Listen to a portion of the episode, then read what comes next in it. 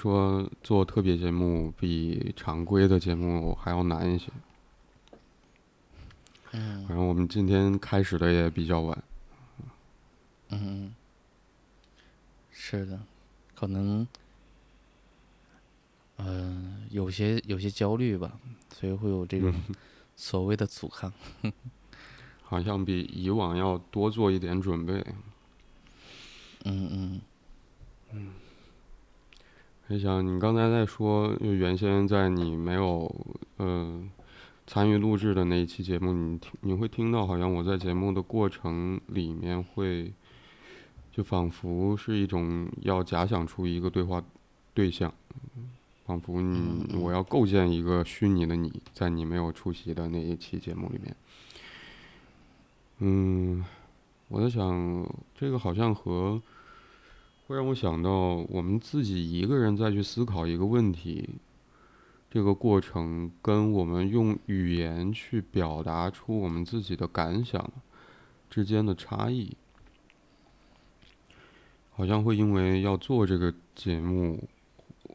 会变得蛮明显的，我觉得。嗯嗯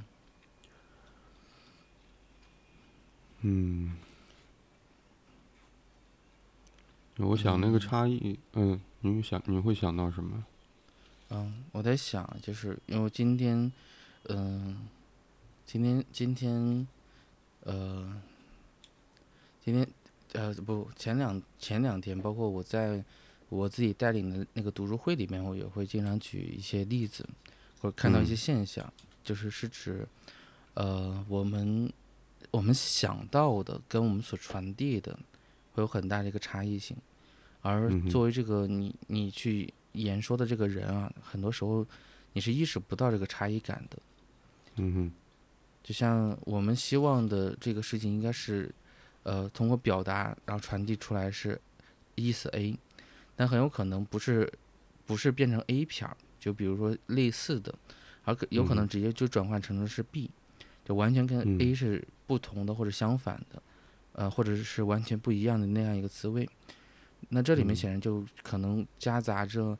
嗯、就是我们可能关注到的那个点，或者我我们想去强调那个点，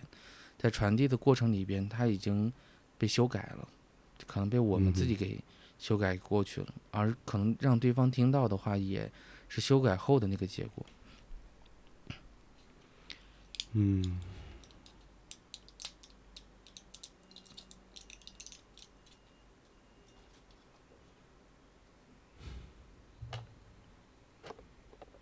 这可能是我在之前上一期特别节目里面，我们今天可能还是会从我原嗯先写的那个推广的节目的推广文章做背景信息，或者说做一条主线来去继续做这些特别节目啊。嗯，好像你刚才说的会让我想起上一期我们念到那个文章里面，我会提到手镯的那个现象。就当我嗯着手要去下笔，或者说动手在键盘上敲出一些文字来，来去尝试以这样的方式呈现我对于一个问题的思考那个过程里面，我会觉得最后那一道过滤仿佛是某种，嗯、感觉有点像是检查机制。那个检查机制其实让我觉得蛮烦的。嗯，我会想你刚才提到那个，当我们表达，我会觉得我们用语言去表达自己的感想，或许最主要的目的或者更多的目的是希望说，嗯，这些内容能被听到，能被听到的基础之上，还能被对方理解。呃，在理解的基础上，还能获得一些回应，才能让这个对话开始流动下去。而关于我们一个人，如果要是只是对于一个问题在心里面进行自己的思考，当然是一个非常，我会觉得那个思考的过程，或许最多或者，嗯，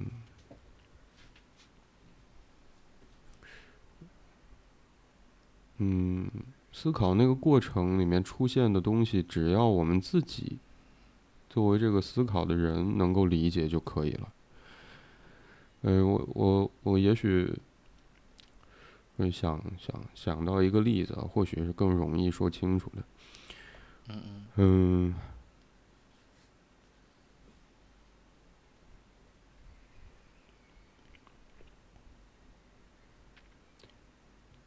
嗯，因为我们认识蛮久了，我不知我不知道你还记不记得，就是我时常会在纸上画画出一些结构图，或者说有联系的东西，用很多的符号，或者说把不同的内容用线勾勾画画联系起来。它其实是一个更像是一个图，而不是一个呃很难去。对，它不是一个文字，或者说它很难，只是看到那个表面之后，会觉得说我在说什么是很清晰的。嗯这跟我们去写一篇文章，可能那个感觉是非常不一样的。也许写文章也是一个滞后的交流，就是我们在写下一些东西之后，可能看到这个文章的人会知道说，通过这些文字语句来去揣摩，或者说会有机会理解我们在表达什么。但如果我在想，如果把嗯我自己思考记下来的那些图放在放在这里，或许那个理解会变得非常困难。所以我在想，这个例子有没有可能是可以帮助我们去理解说一个人思考跟我们去与另外一个人交流，好那个差异。嗯嗯，这个差异的部分我，嗯、怎么讲，没有想到太多，但你说的那个部分让我想到了一件事情。嗯嗯，很早之前参加苏苏小波苏苏老师的一个工作坊，他去讲讲比昂，然后他说他买了一个原版的比昂的全集，呃，嗯然后其中有有我忘了是一本还是两本里边，都是他的就比昂的夫人跟他的学生收集比昂的，就是扔掉的那些废废废废纸，就是草纸，呃，就是但那那就是都是书稿的，然后拿开之嗯。后，甚至是里面有一些那个扫描扫描出来的部分都还有褶皱，就是他们其实也不知道那到底什么意思，但他们嗯希望认为是需要留下来，因为有可能在某某一个时空里面，可能就会被人就了解他到底在说什么，他到底想干嘛。而他的那个书稿里面有大量的部分也都是有点像那个呃手绘的，它并不是文字，呃，甚至是有些都是代号，呃，这个这些代号是什么？没有没有这个标注，对，没有标注这个，比如 S 代表什么意思，然后那个 D 代表什么意思。嗯，我们这里面增加了很多这种可想象的一个画面，包括一些呃，就很多人啊，就当他们离开了之后，然后就是拿着他原先的那些稿件，呃，就是没有写完的那些部分，弹出来的时候都会很麻烦，就是因为不是呃，只要不是这个人的话，我们肯定会有很大的偏差的。嗯我们很难回到那个环境里边，回到那个语境的状态里边、情境下，来去了解他到底想要去书写的是什么，他的方向是什么。我们嗯可以大致，呃，就是大致感觉到他原先写的内容大概是想传递什么意思，但是只要离开了这个呃这个人，说实话，那个意思肯定是发生了很大变化的。原因是我嗯们很多时候是用我们所看到的部分，其实是传递自己。嗯哼嗯哼那就像你刚刚所说到的，就是我们在一个人去书写的时候，实际上写的所有的内容可能都是希望将自己表达清楚或者完整，嗯。而这种对话一定是一种，嗯，其实是对对这种自我的表达的一种，不能说不能说干扰啊，无疑是，嗯，第一个我认为它提供了一个机会，第二个的话，它无疑打断掉了那个那种游离的，就是飘飘着的那种感觉，因为那个那个体会就有点像是你到哪儿都是自己，但是好像、嗯。好像这种这种交流、这种谈话，好像都会让那个部分被打断。它时不时就像那个风筝线蹬一下，不让你直接飘在那个空中跟地面之间，就是就是或者远离地面啊之之类的。嗯哼，嗯哼，嗯，所以也许语言是更具体的，或者说语言本身就是有很大的局限的，相对于思考的内容而言。嗯嗯嗯嗯，好吧，那我们还是沿着之前上一期没有，唉，可能还要再读读下去啊。如果我们中间想到什么，也许需要讨论的，就停下来好了。嗯嗯，好。嗯，接下来是我们上一期读到关于节目，呃，这个播客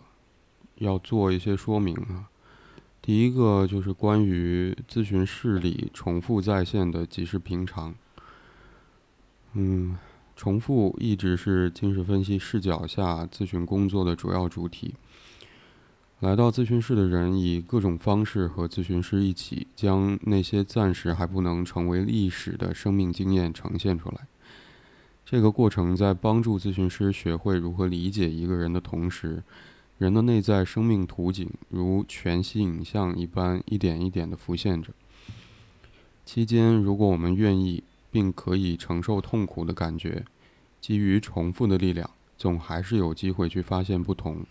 甚至选择在那幅图画上添上几笔，创造出新的内容。对于难以承受的痛苦内容而言，重复似乎是它的表达方式。咨询室里发生的移情与反移情，更像是以上这种这种生命语言的转译手段。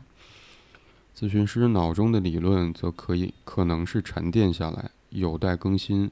或者依据现场语境调整使用的语法知识。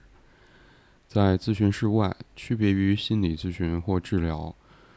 或者更加普遍的日常里，是否也存在着通过观察重复的现象增进自我了解的机会？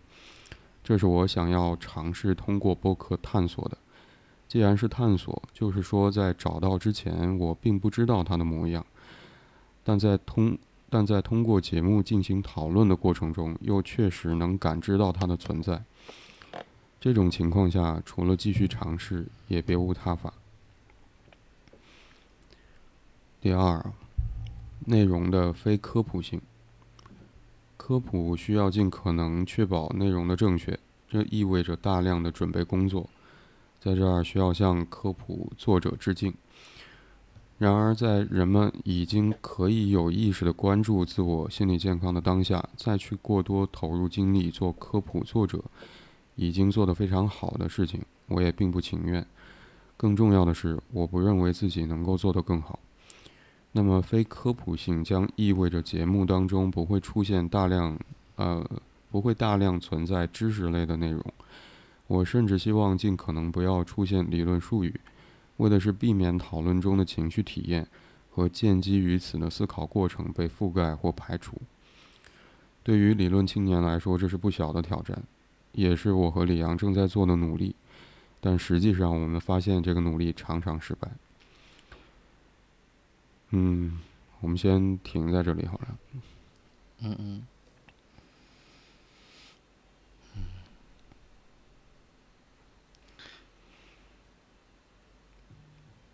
嗯。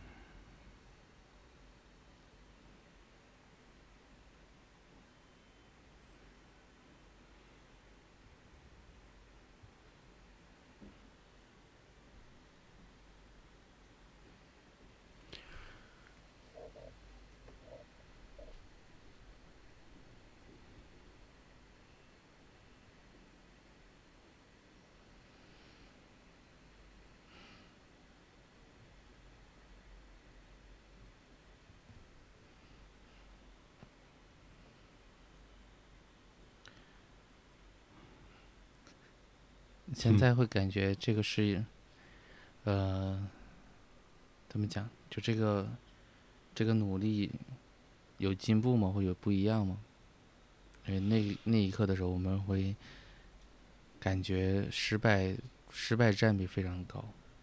嗯，嗯，嗯。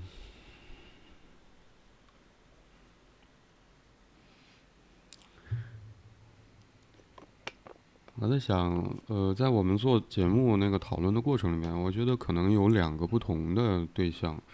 一个是在，嗯，本来这个节目的主要内容就是我们两个对于一个问题的讨论。那既然是我们两个人的讨论，我会觉得可能其中一部分也确实会受到一些我们两个本身那个职业身份的影响，嗯。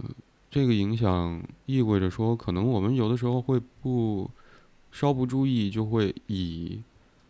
嗯以这个职业身份可能更嗯偏好的或者更方便，我觉得也许是更方便的嗯那个倾向使用使用理论的语言，好像。因为，因为理论语言往往我觉得是一个高度凝练的。比如说，呃，无论我们遵循的是怎么样的理论取向，但它基本上都是从具体的咨询的工作当中提炼出来，或者说前人的总结。嗯，那是一个抽象的过程。那每一个抽象出来那个专业术语，其实里面包含了非常多的内容。所以我会觉得，当我们两个人以职业身份的这个视角来去讨论的那个过程当中，好像有的时候会不经意倾向于使用说一个经过高度凝练的，可以去代表一个非常复杂的过程的词语，去指涉我们注意到的在那个讨论过程当中发现的东西。我觉得这个可能是。最主要是我们这个交流的对象的身份影响的一部分，但我会觉得同时有另外一个，呃，是因为，嗯，我们做节目是希望说，去把在咨询过程当中作为咨询师，呃的那个工作状态所遵循的思考方法呈现在呈现出来，或者说应用到日常的生活里面去。嗯，理解我们周遭发生的现象，或者说去思考我们的日常经验。所以这意味着说，我们所讨论的内容，可能最终的目的是在于如何，呃，让收听这个节目的人能够去理解我们到底在说什么。可能这又本身包含了一个要求，就是我们尽可能要用。日常的语言，去把那个也许经过某一些专业术语高度凝练的非常复杂的过程，重新还原到那个发生的历程当中去展开。嗯，所以我会觉得这两个部分同时会出现在我们的讨论里面，这其实有的时候是蛮大的挑战，我觉得。所以，嗯。我我现在倒是觉得失败可能反而是，反而是我们的起点。或许我觉得到这五十二期，嗯，其实还还好吧。或者说，也许这个评判的标准可能要交给我们的听众了。所以我不知道你会有什么感感觉啊？嗯。我记得从最开始学习精神分析，经过他的受训，啊，我是很很喜欢用理论来去说一件事件的，因为我会，并不是说他的一个所谓逼格很高，而是在于我认为他是能够说得清楚的，没有偏差的，因为理论的内容实际上就是为了让一个现象更加透彻，而呃，说到它更加，我认为是本质层面的内容，或者是。嗯，起码在这样一个体系下来讲，那就是在谈本质。嗯，这样的话可能，呃，不出错，没有偏差，然后精准。你那会儿说到了方便，我认为它可能会更加精准。嗯，但这就造成造就了一个一个现象，就所谓的就是当，呃，没有学习过的人，或者说学对精神分析或者对理论并不感冒的人，那他们会可能会得出一个结论，就是不说人话，啊，当然加引号就不说人话，就听不懂，听不懂你在说什么，呃，然后或者说你说这么多到底想表达什么？但嗯，甚至是在一些专业的场合里边，就是大家都受过受训，仍然会有一些人对术语啊很排斥，嗯，或者说对术语的理解不是很到位，嗯，所以这就增增加了这种怎么讲？我我认为是交流的一种困难。呃，我们我们会因为很多时候心理的现象，它不能够因为不同维度、不同视角来去解释的话，理解是不一样的，所呈现的内容也是不一样的。我们用术语的话，恰恰是让这样一个就是不同视角的内容回到了一个其实，呃，不能说唯一啊，而是说一个相对来讲较为客观的一个位置里边谈论一件事情。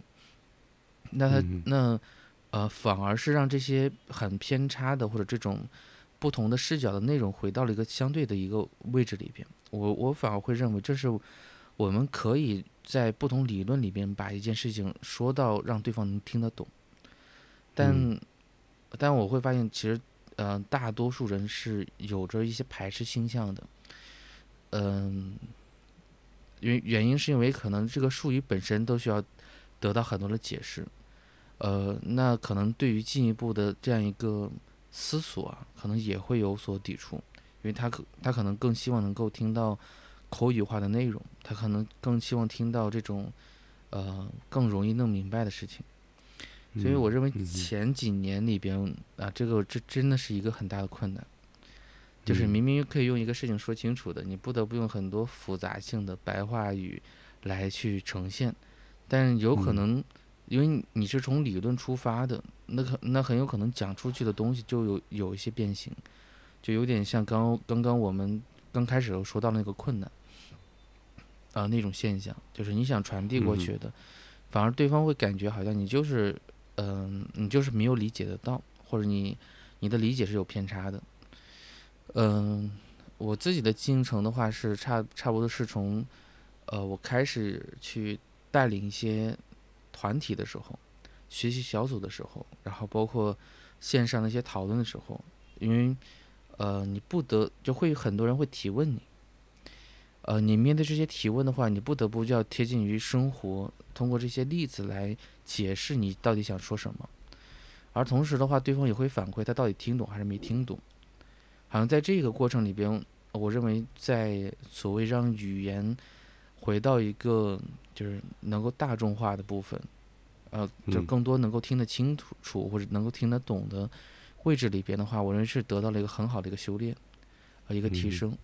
同时，在我们这个节目的过程里边，我们也在不停的，呃，让自己的理解能够更容易表达清楚。然后同时的话，我相信，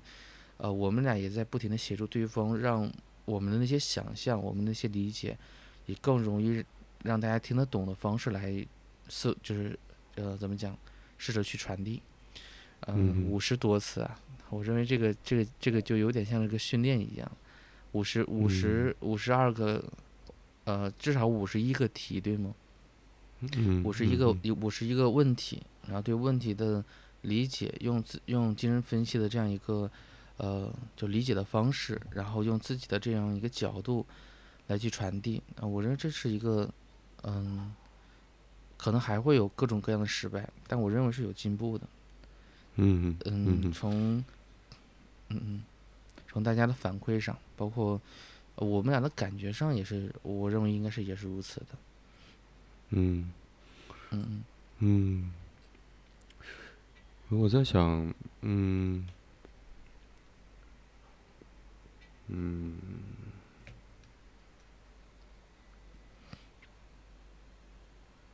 或许或许我会觉得，对于嗯理论的使用，或者说。在我们做节目的时候，好像，呃，希望说听众能够更容易听得听得清楚，说我们到底在表达什么，尽可能在说人话哈。嗯嗯嗯。这个努力，我想，我刚才突然觉得，也许不仅仅是为了说让这个节目，嗯，更可听，或者说更，嗯。我们表达的更清楚啊，也许是这样。但我刚才突然在想，有没有可能，其实对于我们而言，对于我们两个人而言，这其实也是一个，你刚才会提到训练，我觉得是一个需要去需要去思考的事情。嗯，因为我刚才突然想到，嗯在《风沙星辰》里啊，圣埃克苏佩里写《小王子》的那个人嗯写的另外一本书，嗯，他提到一句话，他说：“即使是机械，其本身越是得到改进，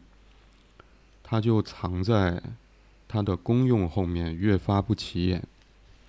我在想，理论对于我们而言，或者说对于呃要遵循某种理论的假设开展他的工作的人来说，可能都只是一个工具。嗯嗯，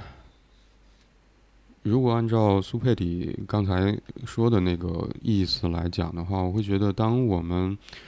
口中呃弥漫着各种各样的术语的时候，我在想有没有可能，其实我们也在也在把自己仿佛隐没或者说阻挡在工具之后，嗯嗯就仿佛这个工具显而比我们正在做的事情更加显眼了。所以我在想，呃，从这个角度来去考虑，我会觉得这可能是我们两个 人，尤其是在做这个节目去讨论一些具体问题的时候，确实需要去努力的一个方向。我怎么把那个工具尽可能放在后面一点点的位置？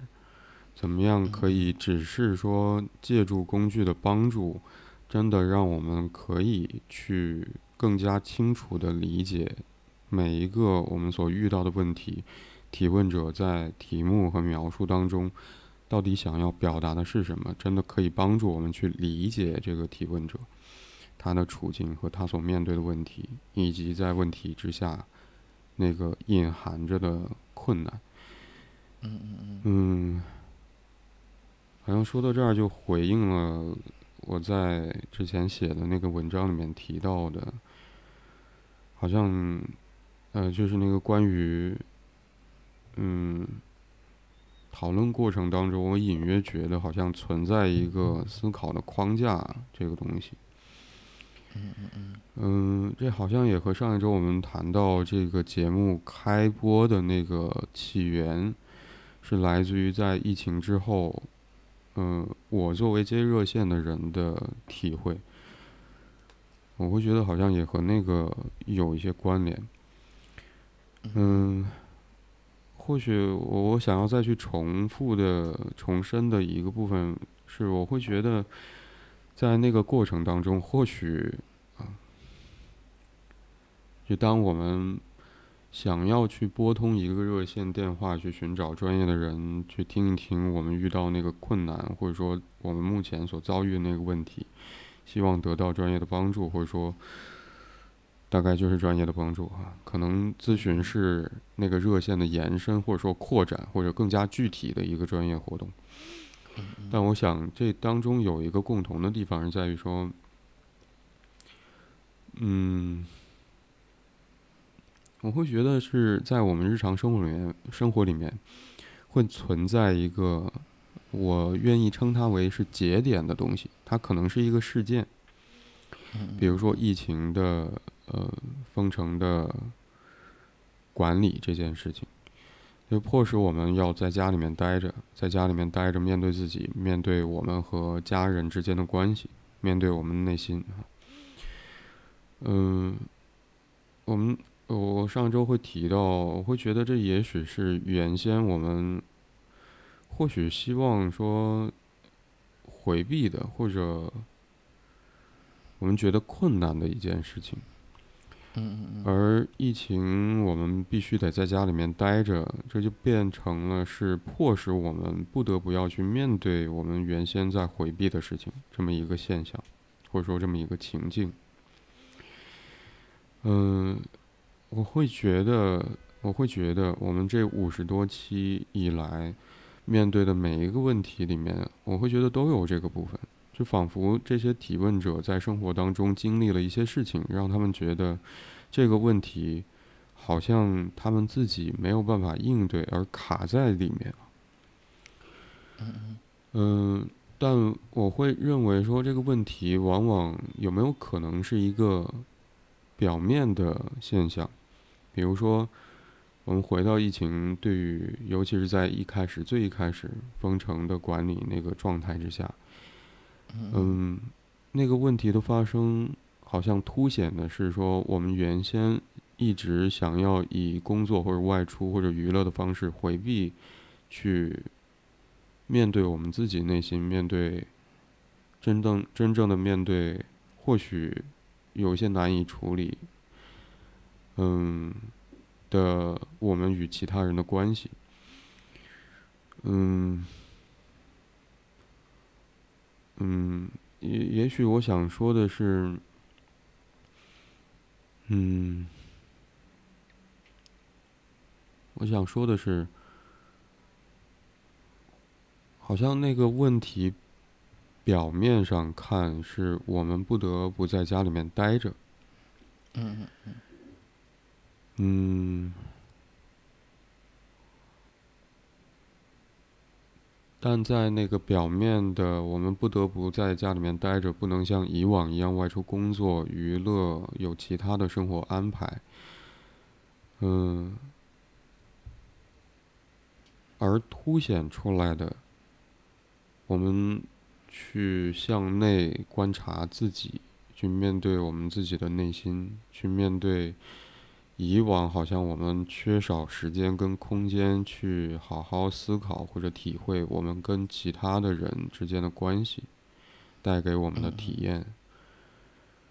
我觉得那个部分可能是在问题之下的困难。嗯，我的意思是说，好像那个问题本身是。让我们或者迫使我们，我觉得迫使可能是更加明显的一个感受，就迫使提问者不得不要去停下来，想想看那个问题之下有没有可能隐含了一些，或许以往一直都存在，而是缺少时间跟空间去体验和思考的那个困难。嗯，我会觉得在我们每一次的讨论过程当中，我都隐约觉得仿佛有这么一个框架，而且在讨论过程里面，我也会觉得我似乎在遵循一个思路再去进行讨论。比如说，可能会首先想到说，对于这个提问者来说，他所面对的那个问题到底是什么？比如说，在面对这个问题当中，包括他所写下的这些文字里面，嗯。可能包含了一些怎么样的感受、情绪，而这些情绪意味着什么？包括在这些描述当中，有没有可能提示了一些这个提问者和他自己之间的关系？包括说他和其他人之间的关系，而在这些这些关系当中，这个提问者自己的处境又是如何的？嗯，我大概会想到这些问题，或许都是为了同一个目的，就是在这个问题表面，或者说在这个表面的问题发生的情形之下，通过那些文字，我们在多大的程度上可以去触及这个提问者内心的处境，他真正面对的那个困境，嗯包括说和他所。写下的这个问题，对于自己日常生活目前面对的这个问题之间的关联，我可能在每一次讨论里面都会遵循，多多少少会遵循这个思路来进行。我会觉得这其中是存在一个框架的，我可能也会，我觉得也许我需要多一点的时间去把这个框架整理出来。嗯嗯。嗯，那或许可能会，如果它能够成为一个比比较清晰的一个框架或者一个工具的话，它可能更容易有助于啊，就是大家利用呃，似乎深不可测的这个精神分析来解决很多日常层面的一些事情，或或者说嗯。提供一些方法。嗯，嗯。有一个情况是，因为你在说的时候，我会想起几个人，呃，雅各布森，然后包括哈特曼，就他们他们在就最开始的那个阶段里边所做的一些事情，嗯，因为在因为呃，因为当时的话，呃，精神分析的很多大师，因为呃，就是在欧洲啊，呃，从从像英国呀、德国呀，因为纳粹、二战的原因，然后都迁迁居到了美国。但是嗯，拿着弗洛伊德的这种传统精神分析或者经典精神分析的观点的话，是很不容不容易进行推广的。那他们进行的其实就是一个，呃，将就是性的这个部分进行了一些优化或者修缮。嗯呃，目的的话也是为了更更有利于精神分析的一个就美国的本土化。呃，包括嗯到现在为止，那个自我心理学它仍然是一个呃很大的一个根基的。然后，嗯所以我认为这种这种修缮，这种包括本土化的这种推广也好，还是说让它变成变成一个更加有利于民众去使用的一个工具，它本身就是其实是对这个呃怎么讲，无论是从理论的角度，还是从发展的角度而言，它都是一个非常重要的一个环节，而且每个每个阶段每个人可能都在做这样的相似的事情。嗯。呃，只不过有些人可能只是变成了一个小的所谓个人的一个内容，有些人可能就嗯。可以进行一个出书或者是去宣讲。那无疑这些都会有助于，我认为是就大众，因为精神分析一定不是为了服务某一个人的或者某一个群体的，而它应该是一个呃，我认为全人类的一个产物，就它它是一个嗯。工具的，嗯嗯嗯。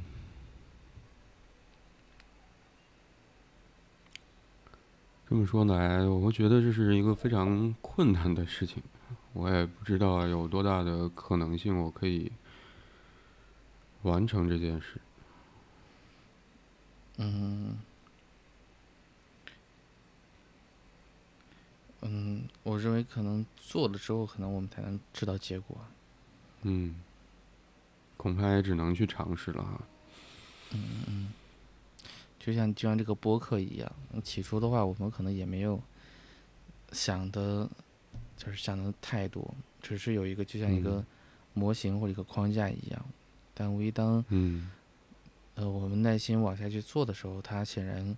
有着有着自己的一个独有独特的一个生命力。嗯哼，嗯哼。我觉得某种意义上来说，嗯，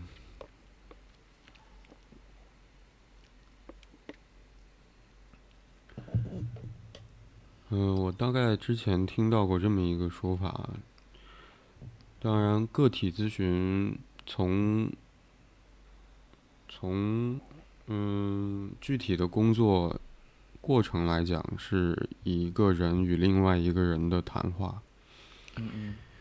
嗯，但那个说法会认为说两个人可能也是一个团体。就是你在刚才提到说，也许目前我们做的这个节目到五十二期，你刚才会提到说会让你觉得好像这个播客本身也变得有一些生命力的时候，我突然会想到，团体是有生命力的。那如果两个人也可以称为一个团体，我想这个团体是，这个团体可能是源自于说，我们每一个人背后都有很多其他的人，比如说我们内心，或者我在我们内在世界已经生根发芽的所谓那些客体啊，就在我们背后 工作的时候，嗯也许是跟，也许是我们自己的父母，也许是我们可以称之为重要他人的这这些人，而我们在以个体跟另外一个个体去交谈的时候，或许我们内在世界的这些人物也会参与到这些对话当中。或许从这个角度来说，那个两个人也是团体这件事情，或许更容易理解一些。嗯，所以我在想，好像是这样。就这个节目，仿佛也开始渐渐有了一些他自己的生命。是的。还有自己的框架，这个框架好像在逐渐的清晰。包括我们的时间，虽然，嗯，在设置上并没有那么的严格，仿佛比较松散，但多多少少会停在一分呃一小时十分钟之内。嗯，仿佛它确实也渐渐的有了一些生命的感觉。嗯嗯。嗯。而且有一些，啊，我坦率的说，我认为我们的一些问题啊，就是经历了呃五十多个、五十五十一个问题，呃，里边实际上是有很多棘手的。嗯，面对有些问题的时候，就是能否聊得下来？嗯。因为有些是有经历一些轻松的，呃，虽然很少，但是大多数的话，呃，也有很多悲伤或者是特殊情绪的。嗯，我我正是就就是有点像人的整个成长过程一样，没有这种一帆风顺的，没有经历过这些部分的话，好像很难完成。呃，自己心理学称之为是内聚性，就是因为只有战胜了一些挫折经历的这些部分，我们才有真正。夯实的掌控感，那一样的就是，呃，包括那些经历，我就有点像是我们，我们也背负了很多，就是，就是那些问题，那些嗯，呃，承包承包者，或者说这些，呃，给这些承包者带来这些问题的困扰的这种，像家庭、像学校、像单位、像男女朋友等等等等，我认为在某种意义上来讲，他们。也无形之中参与了我们，就是这是一个大的一个一大的一个集体，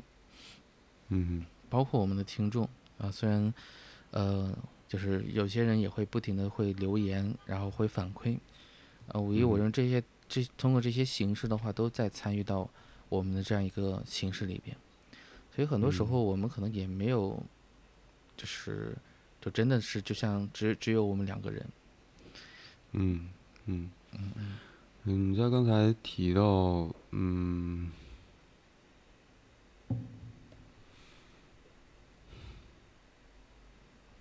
在听你刚才说那些内容的时候，我会想到，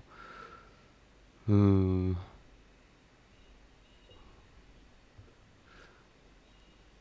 想到一件事啊，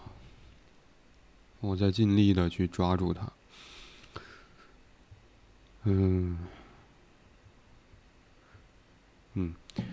呃，如果只是把每一期节目我们单独拉出来去看啊，或许我们去讨论的是一个非常具体的问题。你刚才会提到说，其实到五十一期目前这样的，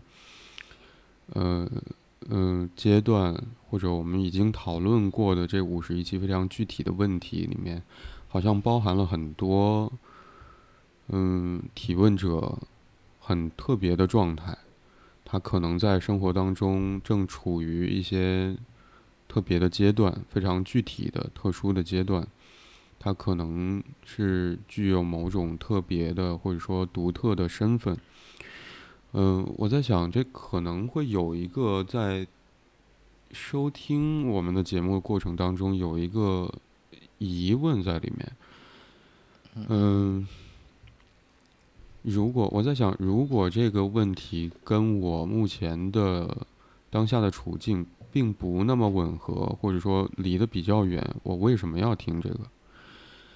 嗯，当然，这作为我们两个人，嗯，发起这个节目的人来说，好像我们会有一个希望或者说期待，嗯，是希望我们的节目可以被更多的人听到。但我会觉得，在节目的内容安排上来说，对于听众而言，也确实有一个疑问，是说为什么我要听一个跟我关系不大的，或者说我并没有遇到这样的问题的一个讨论？但当你刚才提到说，嗯，把每一个不同的提问者，我们遇到的每一个问题放在一起看的时候，就我会觉得有一个不太一样的感觉。嗯，其实有点像是，嗯，也许每一个问题当中非常具体的那个困境。或许不是我们此刻正在经历的，但我想那是生活或者说在成长过程当中的一部分。嗯，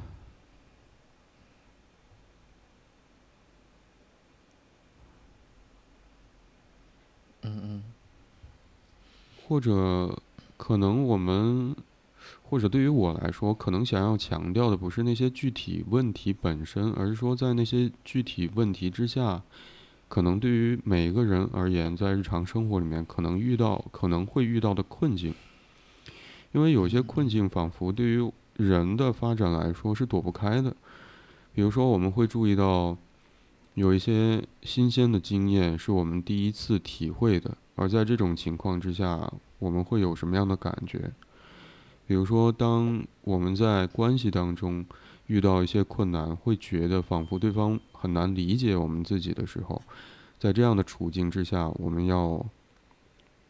我们可以做出怎样的调整？而这样的困境有没有可能不仅是发生在，比如说某一期节目里面特定的上司与下属之间，嗯，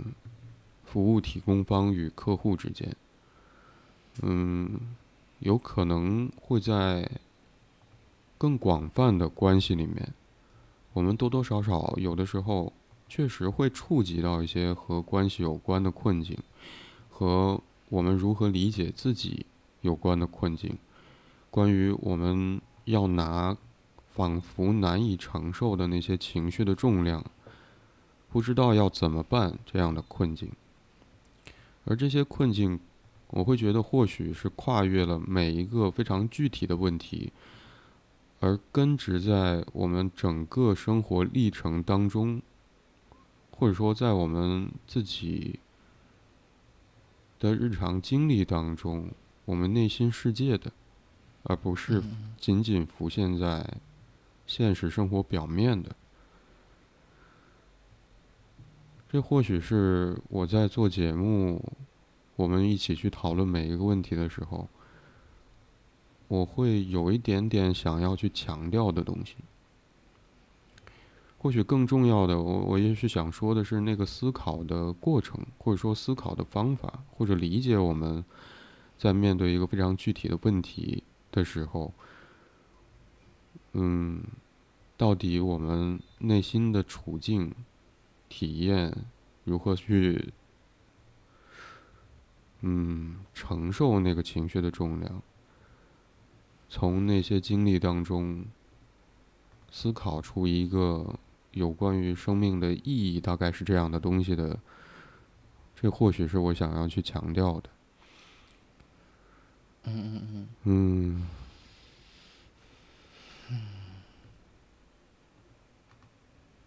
嗯。好像我在说这些东西的时候，会觉得蛮吃力，因为我没有办法忽略的是，确实我们更容易看到的是，是现实的，是具体的，是嗯，我们最先触及到的那些表面的、呈现在表面的现象。嗯。这应该是需要一个客观的递进过程，嗯，没有就一蹴而就，一下子就达到那样一个位置的，但无疑就像，呃，无意识无意识会指引着，就是这种，就我我们的这种递进的一个发生，因为我相信，嗯，大多数人都会有这种内在的渴望，就是知道一个真相，而不是回到一个表象上，嗯。或者说，呃，当他做好准备，他很有可能就能够接近于那个真相的部分。嗯嗯哼，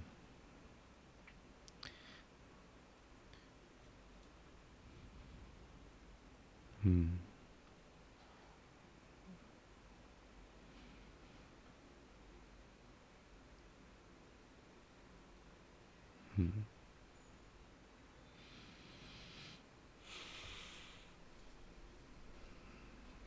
嗯，然后或许我们可以接着往下念一念啊。嗯嗯啊，第三呢是思考的可应用性，在母婴关系中，或者说照顾者和婴儿的关系中，有母性涵容功能的内化。在婴儿的情绪与心智成长和发展过程中，在其内心世界构建出一个容器，由此区别内外之分，人我相异。在容纳原始情绪和日常生活的情感体验时，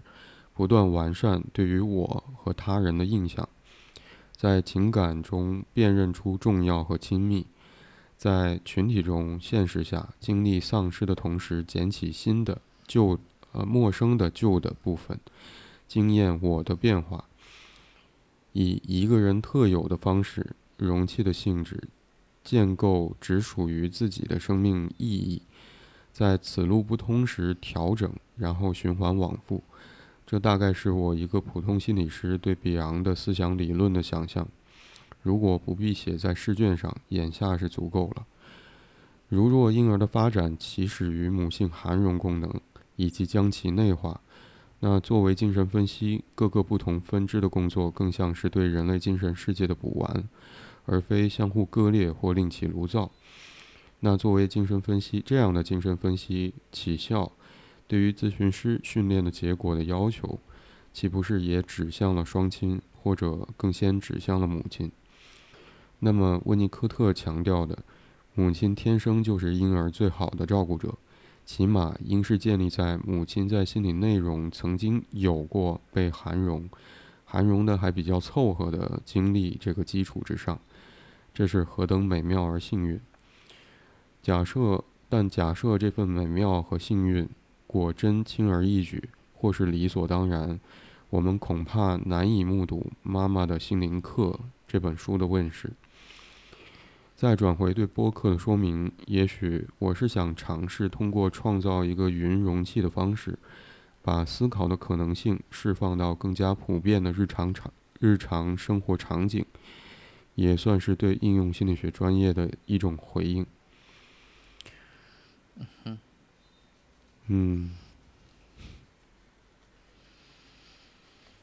嗯。哎，我都觉得这不像是。人话。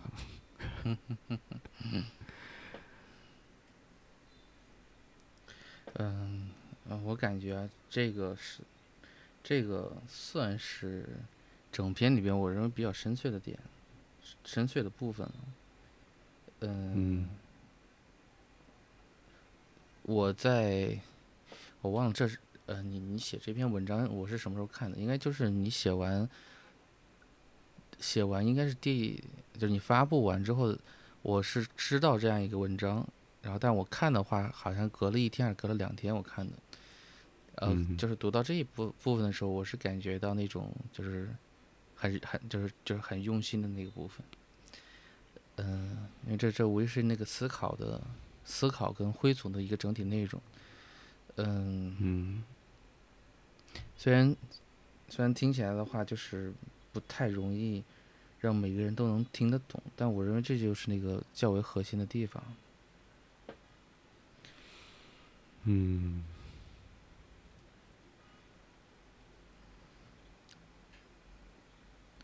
特别是说到那个“云容器”的这个词的时候啊，当时我会感觉，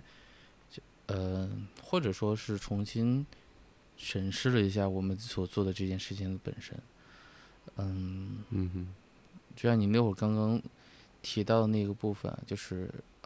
我们为什么要听另外一个一个人说他的故事？为什么在我们没有没有在那个语境下、那个体验里、情境下，然后去构想另外一个人他的痛苦或者他所遇到的困境。嗯，我我忘记了什么时候，哦，我记得是一个存在主义的一个一个大师说过一句话，就是在我们生下来之后，我们就已经体验到了所有的核心情绪。呃，我我们，然后这些核心情绪已经足以，就是让你感知所有的外部世界。呃，也就是说，我们听到另外一个人的故事的时候，你的体验足以足够，呃就是让你能够体会他的他的感受，或者接近他的感受。嗯嗯嗯，主体间，主体间形式里边也也在传递类似的那个那个感受啊，就是我们就是呃主体间性，他在说一个体验接近，嗯，意思就是说。就我们回到了那样一个语境下，我们实际上是可以接近于感同身受，但那那仍然会有一些差异感的，呃，因为嗯，但是这种接近本身对于理解对方就是充满了这些友谊，而他的而这个被听到的这个人他也会感受得到，所以嗯，我我认为这个部分恰恰是在在说嗯。是什么原因？我们在就是把一个一个个体的问题进行一个啊，类似于所谓公开化的一个讨论。原因是当嗯，因为未知未来的生活我们永远不清楚，也许我们可能会碰到类似的场景，或者产生类似的感受、情感，呃，或者相似的情绪。那无疑，当我们可能听到过的时候，就仿佛有两个。人会在你旁边去唠叨一样，嗯，告诉你我们对于你的这这个状况的一些理解，或者说对于一些过往的一些经历，嗯，那可能是沉重的，或者说我们一直以来所背负的那个那个体会，那可能在这个阶段里边，就当得到了另外一个解析的时候啊，可能，嗯，也能够对过去有一个说法，嗯哼。呃，有没有可能完成一个完成一个句号呢？我认为，嗯，不清楚，不好得出结论。但有可能会，就像我们那个递进的过程一样，它有可能是一个刺激这个递进发生或进一步催化的一个呃一个现象。嗯嗯嗯嗯。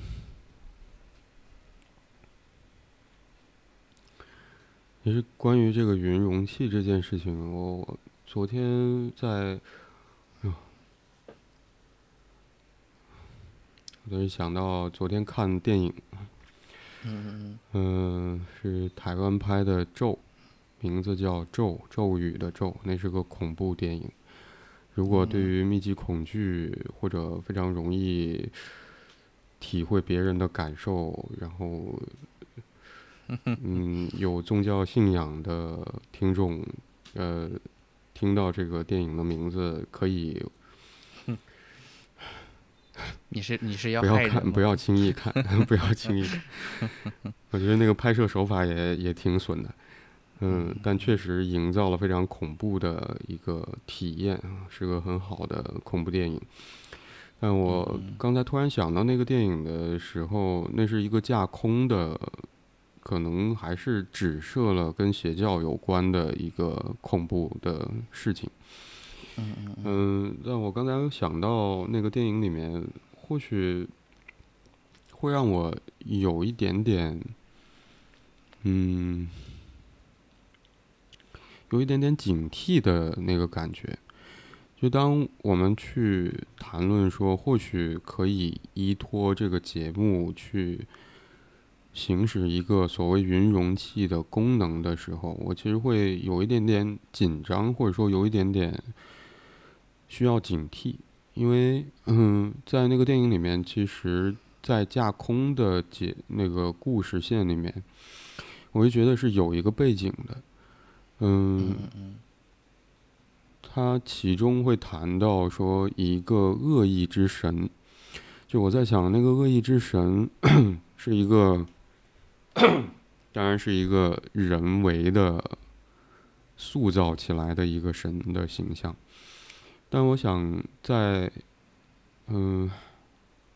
这可能是偏离宗教。我觉得仿佛更多的是偏向那个邪教，或者说，呃，可能就是邪教这个角度来去来去谈这件事情。我觉得邪教里面有一个特点是，首先需要造出一个神，而造神的那个那个过程会让我想到说，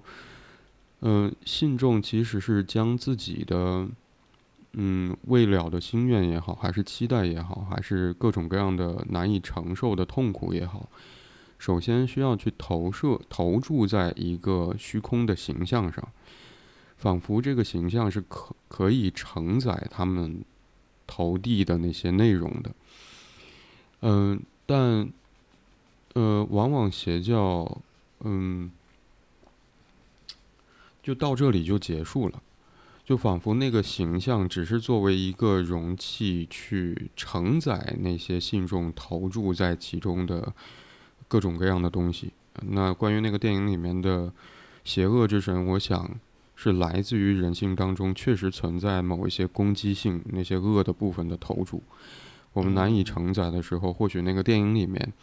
提到的就是将这些内容放置在一个神的形象当中。但我想，嗯。云容器可能不是一个这样的过程。嗯，让我警惕的那个部分是，如果跟那个造神的过程一致的话呢，其实我们在做一个非常危险的事情。之所以我会觉得警惕，是因为其中有不同不同的地方。那个不同之处在于说，呃，所谓那个造神运动，只是一个我我其其实更。我会想到是痰盂，或者说是一个厕所，大概是这样的东西。嗯，但所谓云容器，或者说比昂提到容提到容器，是首先这个承载的处所，或者说心灵当中的这样一个结构，或者说一个外在的，或者说内部的客体，是具备一个非常关键的能力的。这个能力是指我们要去体会。从外界接收来的这些信息里面包含的内容，可能最主要的部分是那些情绪。我们认为说，当我们认为自己好像很难去承受，或者说体会的那些情绪，往往是我们所指的那个加引号的负性情绪、负面的情绪。而接下来。去承载这些情绪，去体会那些情绪带来的重量跟体验，在这些体验当中去尝试思考，嗯，这个体验和我们内心经历了怎样的过程，有着怎样的关系？这其中有这个情绪体验者和其他人的。关系的形态吗？有在这段关系当中，这个体验者所处在的特别的处境吗？嗯，在这些处境和关系形态之下，嗯，那个情绪体验指向的是怎样一种生命意义？所谓那个生命意义，是说，或许有的时候我们可以通过一些情绪去体，去能够捕捉到我们在意的事情。比如说，呃，也许我们是期待着某种回应，而这个回应无法获得的时候，或许我们会觉得很生气，而这个生气或许是一种挫败的体验，是一种挫败的表现。那么，这个体验或者说那个生气的部分，就意味着说，或许我们真的非常渴望某种特定的回应，那个东西对于我们来说是重要的。所以，这个过程我会觉得，嗯，是一种帮助我们。对自己增加理解的方式和方法，所以我想这是让我刚才会警惕或者说会觉得需要强调的一个区别。所谓那个云云容器，可能最终需要回到每一个听众的心中。嗯嗯嗯。嗯。它更像是一种途径，而不是一种。是的。嗯嗯，而不是一种，嗯，而不是一种，就像一种信仰，一种一种依托的，嗯嗯嗯，嗯嗯哼，